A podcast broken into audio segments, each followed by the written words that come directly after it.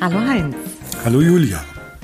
Ja, ich freue mich sehr, dich zu sehen. Leider immer noch über Kamera. Und herzlich willkommen ähm, unsere Zuhörerinnen und Zuhörer im Podcast Chancen der Zuversicht. Heinz und ich, wir reden hier über Themen der Philosophie, Psychologie und Wirtschaft und das mit persönlichem Bezug.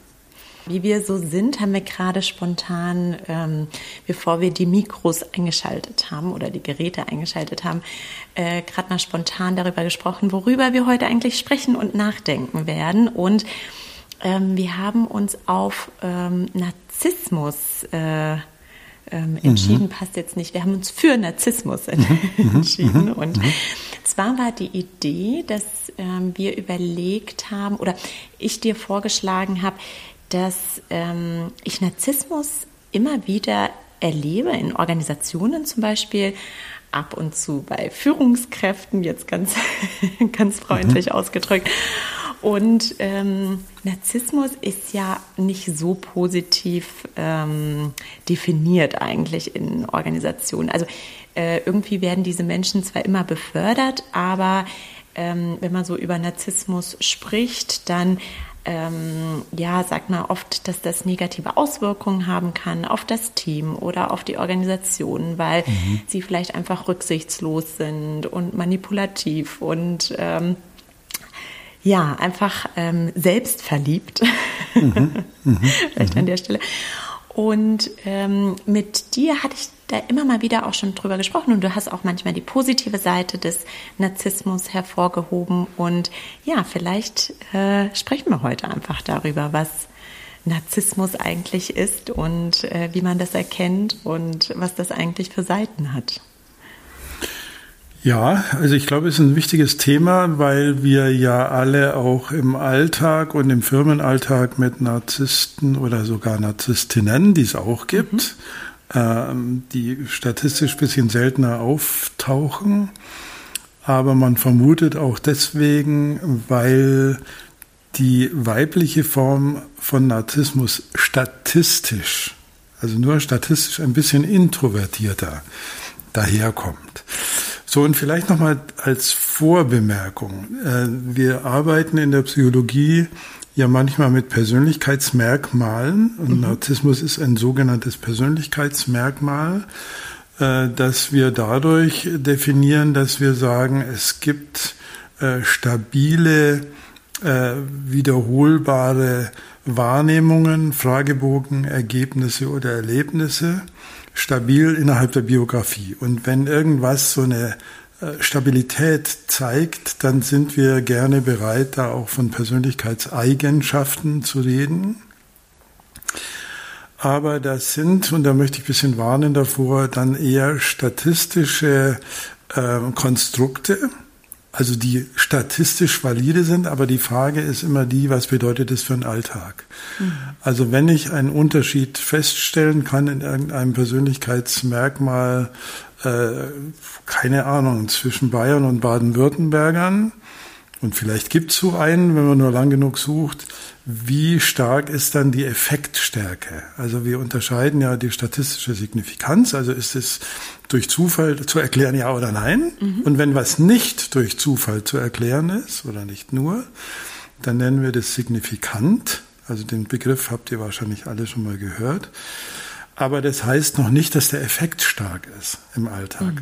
So, und ähm, also das mal als Warnung vorweg. Ähm, das menschliche Wahrnehmungssystem neigt ja dazu, Menschen in Schubladen zu stecken. Und wenn man dann schnell mal so raushauen kann, die Narzisstin oder der Narzisst, dann ist es ja eher ein Schimpfwort. Und wir könnten heute mal prüfen, äh, was ist denn da eigentlich dran oder mhm. so. Wie würdest du denn aus psychologischer Sicht einen Narzissten, sollen, sollen wir einfach bei dieser, bei dieser Form bleiben, als Vereinfachung? Ja, ja, weil es bei Männern häufiger vorkommt. ja, genau. genau. Äh, wie würdest du das denn beschreiben? Denn ähm, du als Coach oder Psychologe hast ja viele Klienten, die sicherlich auch dieses Persönlichkeitsmerkmal haben. Worauf achtest du da zum Beispiel, um das zu erkennen?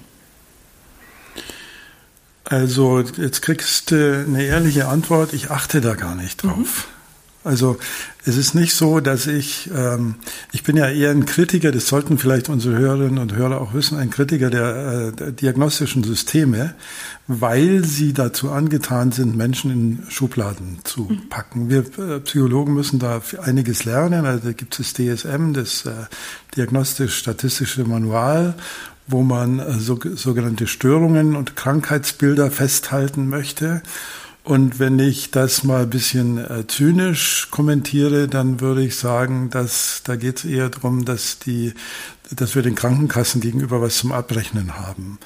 Also ähm, Menschen sind schillernd, sind verschieden und auch jeder Narzisst hat eine wunderbar liebenswerte Seite oder eine kreative Seite. Und jeder Depressive kann auch lustig sein. Also man muss immer ein bisschen aufpassen mit den Schubladen.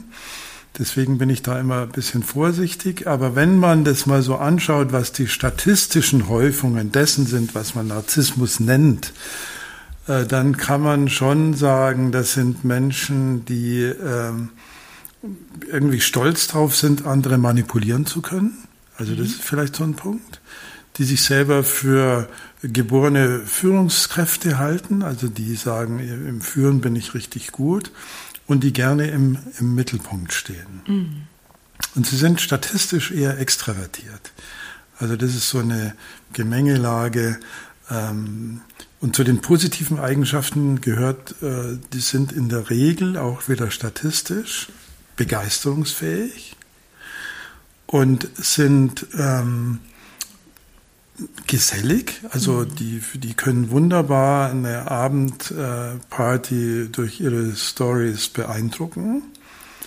Aber, und jetzt wird's spannend, da gibt's einen Unterschied in der, in der Psychologie zwischen diesen Dimensionen. Sie sind gesellig, aber nicht verträglich.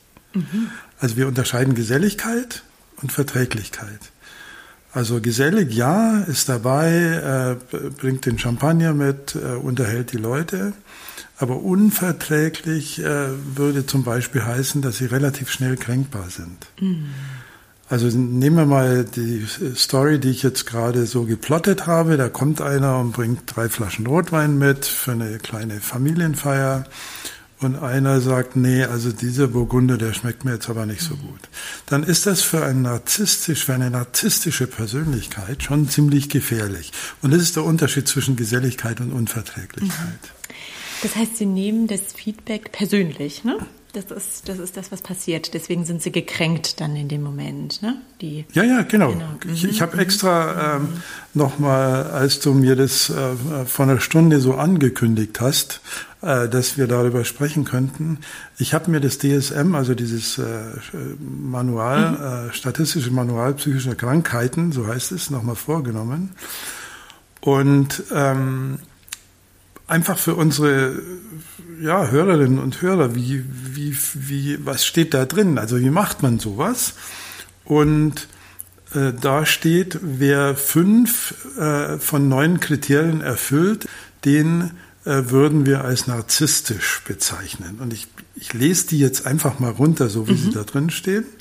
Also die Person hält sich für grandios und wichtig. Erstens. Mhm. Zweitens, sie ist stark eingenommen von Fantasien von Erfolg, Macht oder Schönheit. Drittens, sie glaubt einzigartig zu sein und besonders zu sein äh, und nur von ebenso angesehenen und erfolgreichen Menschen verstanden zu werden. Also die anderen verstehen mich nicht. Ähm, andere nutzt der Betreffende für seine eigenen Ziele aus. Das war jetzt Nummer sechs. Nummer sieben, es fehlt an Empathie. Also die Gefühle und Bedürfnisse der Mitmenschen werden nicht gesehen. Achtens, die Person ist oft neidisch auf andere oder glaubt umgekehrt, andere neiden ihren Erfolg. Und äh, was man so im gesellschaftlichen Kontext sagen würde, sie benehmen sich arrogant und überheblich. So, das müsst ihr euch jetzt nicht merken, aber ich wollte nur mal zeigen, wie so ein diagnostisches Manual funktioniert. Und die äh, Autoren sagen eben, wer fünf dieser neuen äh, Eigenschaften deutlich sichtbar erfüllt, den können wir mal als Narzissten bezeichnen. Mhm. Ja, ist interessant. Und äh, was mir jetzt gerade einfällt, nachdem du das so vorgelesen hast und auch deine Kriterien davor äh, auch gesagt hast, ist so dieses, dieser Spruch, wo, wo Licht ist, ist auch Schatten. Ne? Also das ist, mhm. ähm, dass wir sozusagen Narzissmus nicht nur negativ betrachten sollten, sondern ich finde das interessant, wie du ähm, zum Beispiel auch beschrieben hast, dass solche Menschen oft begeistern, ja, für eine mhm. Idee mhm. oder, oder ne, für, für ein Thema und dass dadurch natürlich auch positive Effekte ähm, hervorgehen ja. können. Ne? Ja, das ja. Also wir, wir haben auch ziemlich viele Charismatiker mhm. unter den Narzissten.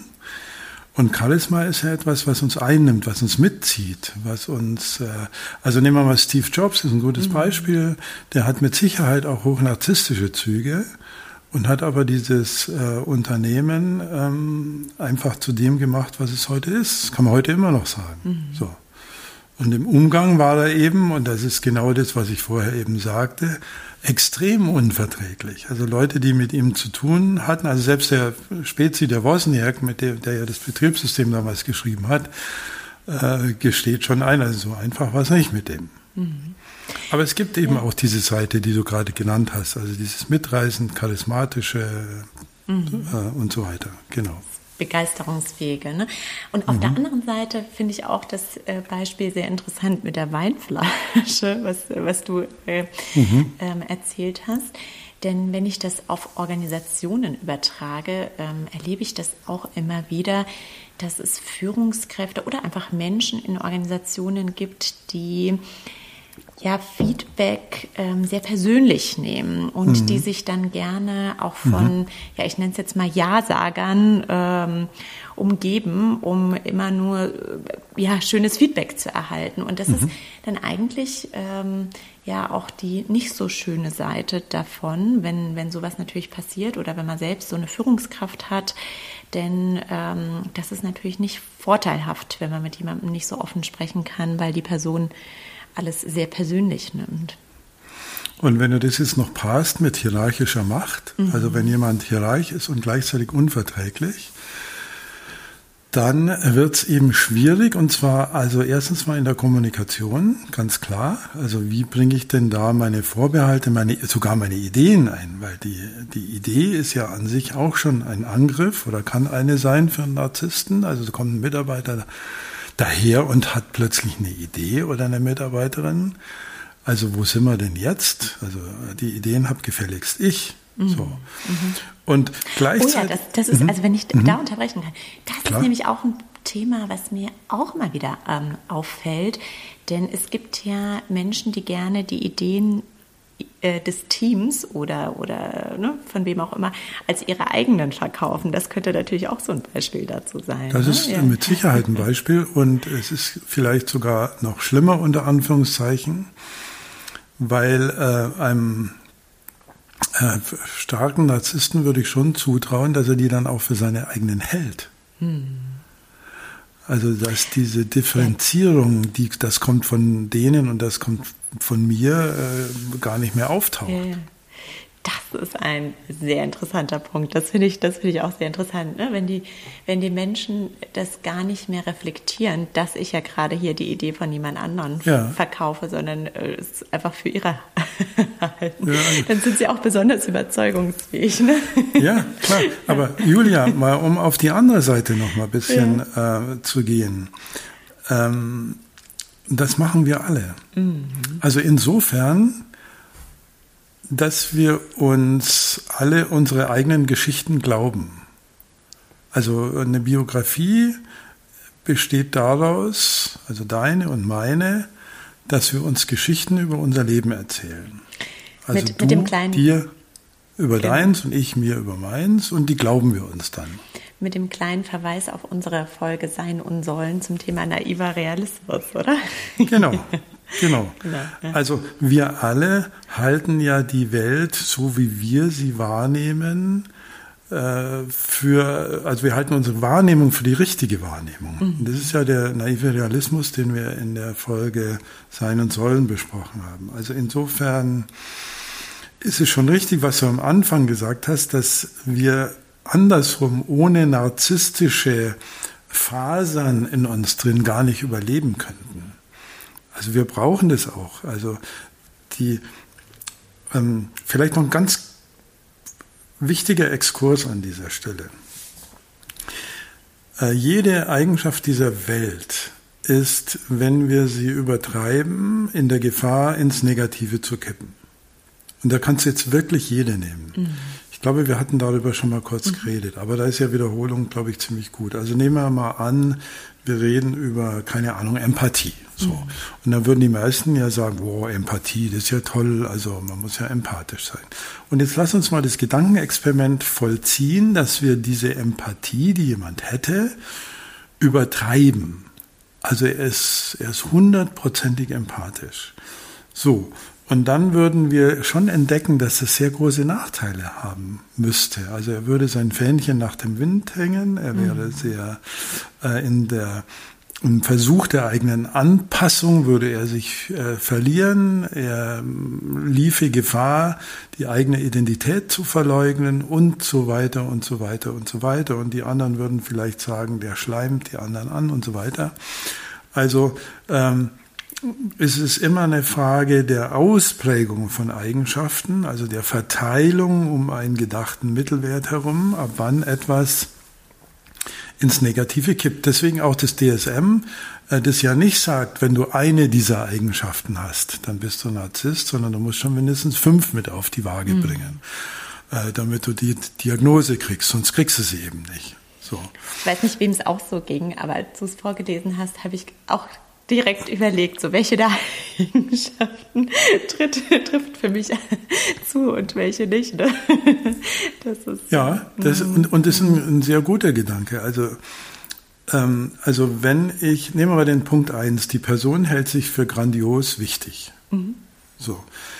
Wenn ich jetzt an mein Leben denke und meine Coachings und meine Seminararbeit und die Bücher, die ich geschrieben habe, ja, dann ist es schon so, dass ich glaube, dass das, was ich da tue oder was ich zu sagen habe, wichtig ist.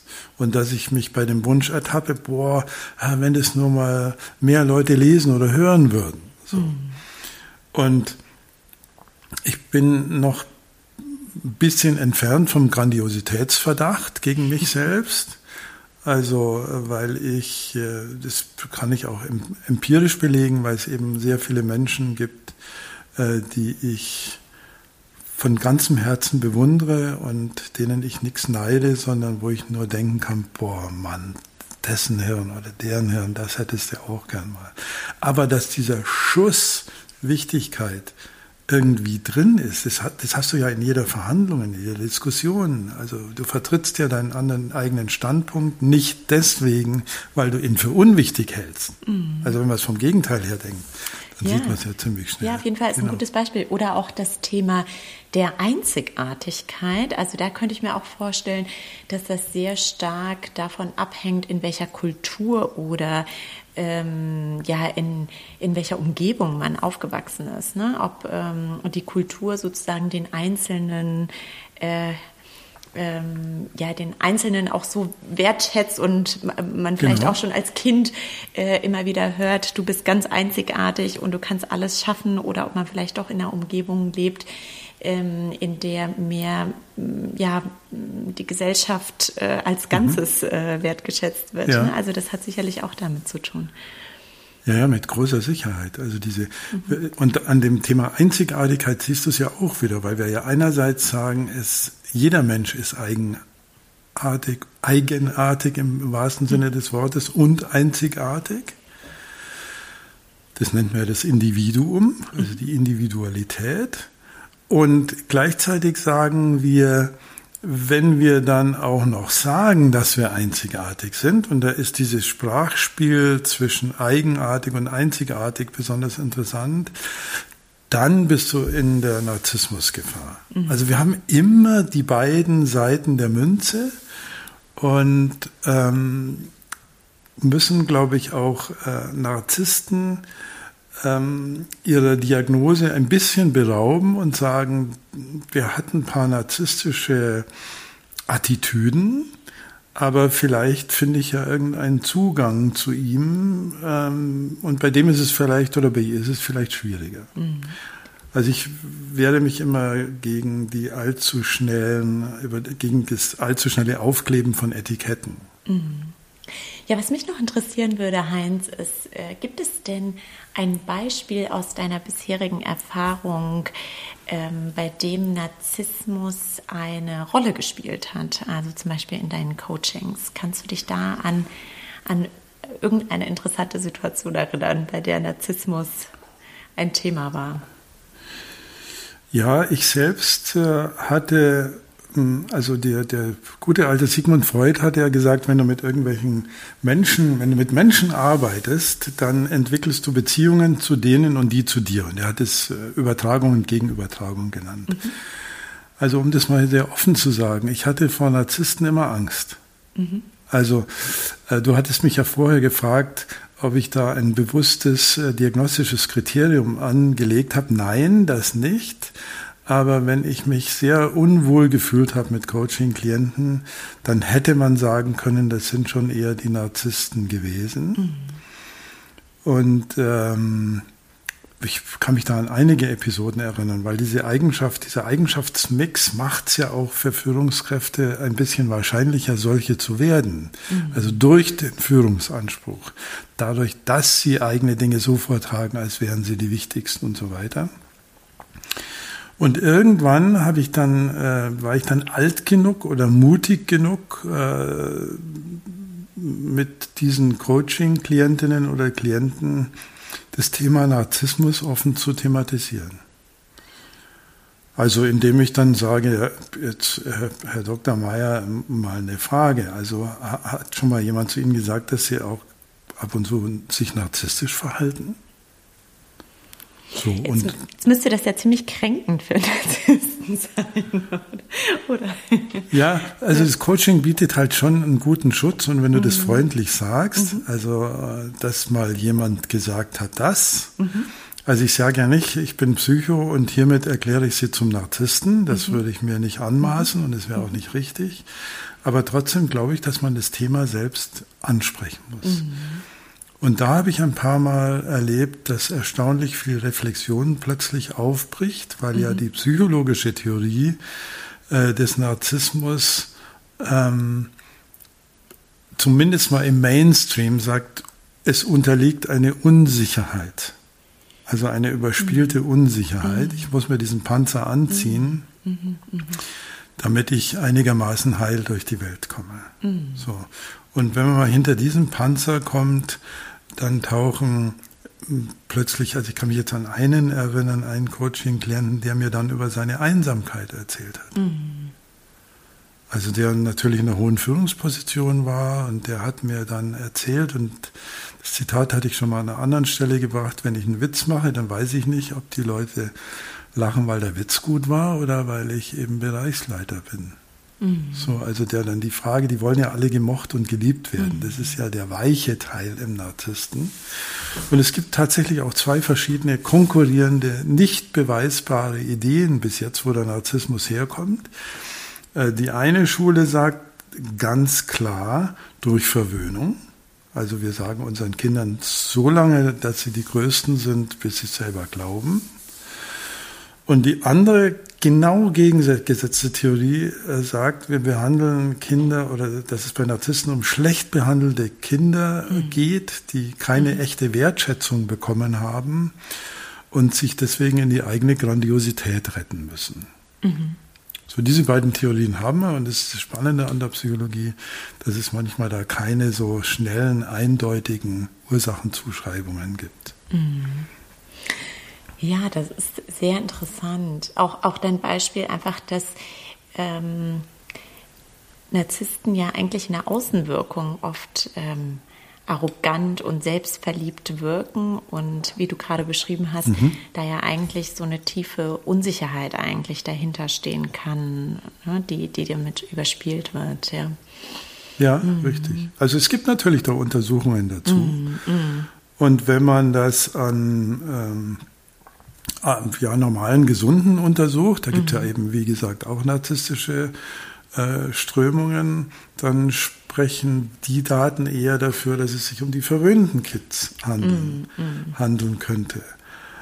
Aber ähm, beim Narzissmus selber, also was ich nur ganz kurz hier sagen kann, es ist verdammt schwer zu untersuchen. Mm. Also das ist methodisch eine wie willst du äh, Kindheit messen? Mhm. Zum Beispiel. Wie willst du das operationalisieren? Wie willst du die subjektive Bedrohung messen, die Kinder ja auch von sich aus mitbringen? Die Kinder erleben die Welt ja unterschiedlich und so weiter. Also da bist du schnell im, im methodischen Dschungel. Ähm, und äh, von daher haben sich tatsächlich diese beiden unterschiedlichen Theorien gehalten. Mhm. Ja, Heinz, ich ähm, habe ganz viel gelernt heute. Fand unser Gespräch sehr spannend und nehme mit, dass ein bisschen Narzissmus jedem gut tut. ja, ja.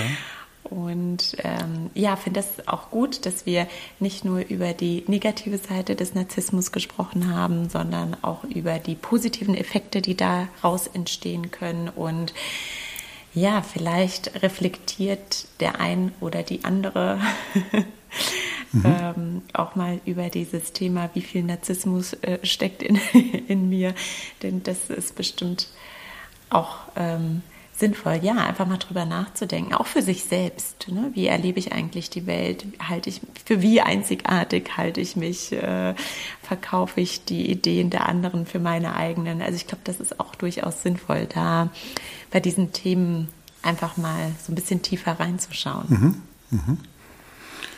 Ähm, ja, also wunderbar. Ein Schluss. Ich habe jetzt yeah. wieder nicht auf die Zeit geguckt, Julia. Yeah. Äh, äh, Viele fragen sich ja gerade im Unternehmenskontext, ich habe eine narzisstische Chefin oder einen mhm. narzisstischen Chef, wie gehe ich denn damit um? Die Zahlen sind übrigens ungefähr sieben Prozent äh, der Männer werden als narzisstisch qualifiziert und vier Prozent der Frauen, mhm. also mit ein paar Kommata dahinter, das ist jetzt nicht so wichtig aber auch mit der Vermutung, dass die weibliche Form des Narzissmus etwas introvertierter mhm. ist und deswegen weniger auffällt. Also viele fragen sich ja, wie gehe ich denn mit so einem um? Also ich muss ja als Mitarbeiterin meine Ideen einbringen und vielleicht auch mal Kritik üben. Und das ist kein einfacher Job. Ähm, also Narzissten brauchen schon eine besondere Behutsamkeit des Umgangs miteinander also mit Ihnen. Und es ist schon ganz gut, äh, wenn ich es mal platt sagen darf, die positive Seite oder die gelobte Seite mit in solche Gespräche einzubringen. Mhm. Also Sie haben ja immer so brillante Ideen und äh, mhm. Klammer auf, meistens stimmt es ja auch bei Narzissten. Und ich hätte da noch so einen kleinen Beitrag, aber ich weiß jetzt nicht, ob der so ins Weltbild passt. So, anstatt zu sagen, ich glaube, Sie haben da einen Punkt vergessen. Mhm. So, ähm, also wenn man es kritisch sagt, dann würde man sagen, ein bisschen Kreidefressen gehört dazu. Mhm. Aber es ist nicht ausgeschlossen, eigene Ideen oder Kritikpunkte auch bei narzisstischen Persönlichkeiten anzubringen. Das mhm. ist einfach falsch, sondern die Frage ist, auf welcher Seite der Burg ist die Zugbrücke? Also mhm. wie komme ich, wie komme ich denn dahin? Mhm. So. Das vielleicht zum Abschluss. Ja, das war, das war ein sehr, sehr sinnvoller äh, äh Kommentar noch, Heinz. Ja, ja, danke, danke, danke. dann ähm, probiere ich das zum Beispiel mal aus beim nächsten Mal. Und ja. ich bin gespannt, wann du zu mir mal sagst, äh, du hattest jetzt, äh, du, du, hast ja immer so brillante Ideen. Kann ich, ich dir noch was anbringen? Genau. Ja. genau. Genauso machen wir es. Heinz, vielen Dank. Gerne.